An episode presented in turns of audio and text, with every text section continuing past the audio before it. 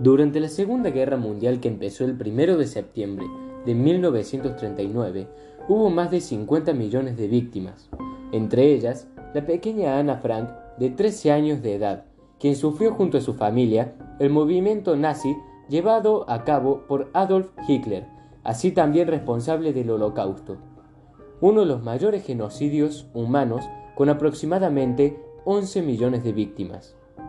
El asesinato de judíos fue llevado a cabo en casi todos los lugares de Alemania. Todo esto comenzó cuando la hermana mayor de Ana fue citada por la SS, Escuadrón de Protección. Esto llevó a la familia Frank a esconderse y a Ana a sobrellevar su difícil situación contándole a su diario, al cual apodó Kitty. Domingo 5 de julio de 1942. Querida Kitty, me aceptaron en el liceo de forma condicional, ya que en realidad a los chicos judíos nos obligan a ir a colegios judíos. Hace unos días, cuando estábamos dando una vuelta alrededor de la plaza, papá empezó a hablar del tema de la clandestinidad. Le pregunté por qué me estaba hablando de eso ahora, y dijo, nos iremos por nuestra propia cuenta y no esperaremos a que vengan por nosotros. Disfruta de tu vida mientras puedas. Ojalá esas tristes palabras tarden mucho en cumplirse. Tu Ana. El paso a la clandestinidad de Lofranc comenzó el 6 de julio de 1942. Miércoles 8 de julio de 1942. Querida Kitty, apareció Margot toda alterada por la puerta de la cocina exclamando, ha llegado una citación de la SS para papá. Me asusté muchísimo, aunque está claro que no iría.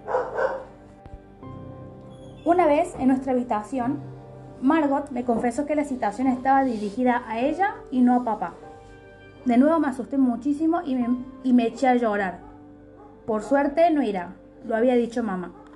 De seguro eso papá se refería cuando hablábamos sobre el hecho de escondernos. Tuana. Jueves 9 de julio de 1942. Querida Kitty, el escondite se encuentra en las oficinas de Papa. Habían decidido que entraríamos a la clandestinidad el 16 de julio por causa de la citación de... El asunto se había adelantado 10 días. Viernes 14 de agosto de 1942. Querida Kitty, durante todo un mes te he abandonado, pero no hay muchas novedades. Nuestros compañeros llegaron el 13 adelantando su llegada, ya que entre el 13 y 16 de julio los alemanes empezaron a poner nerviosa cada vez a más gente enviando citaciones a diestro y siniestro. Al cabo de tres días, los siete nos habíamos convertido en una gran familia. Así Ana fue pasando los días, meses, hasta cumplirse los dos años de clandestinidad, con ella relatando su vida oculta en Kitty hasta el día 4 de agosto de 1944. 4 de agosto de 1944, entre las diez y media de la mañana, los siete escondidos fueron descubiertos por un delator no reconocido hasta el día de la fecha. Los mantuvieron detenidos durante cuatro días en el centro penitenciario. De allí fueron deportados el día 3 de septiembre de 1944, en los últimos trenes que partían a los campos de concentración. Otto Frank, padre y esposo de la familia, fue deportado al campo de concentración. Edith Frank, madre y esposa de la familia, murió, allí de inanición el 6 de enero de 1945. Margot y Ana, hermanas e hijas, fueron deportadas mediante una operación de evacuación al norte de Alemania a finales de octubre.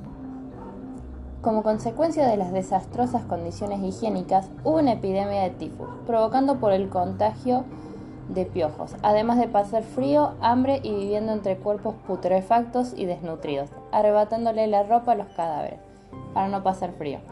Costó la vida de miles de internados, además de los judíos que eran quemados cruelmente en chimeneas industriales o cámaras de gas.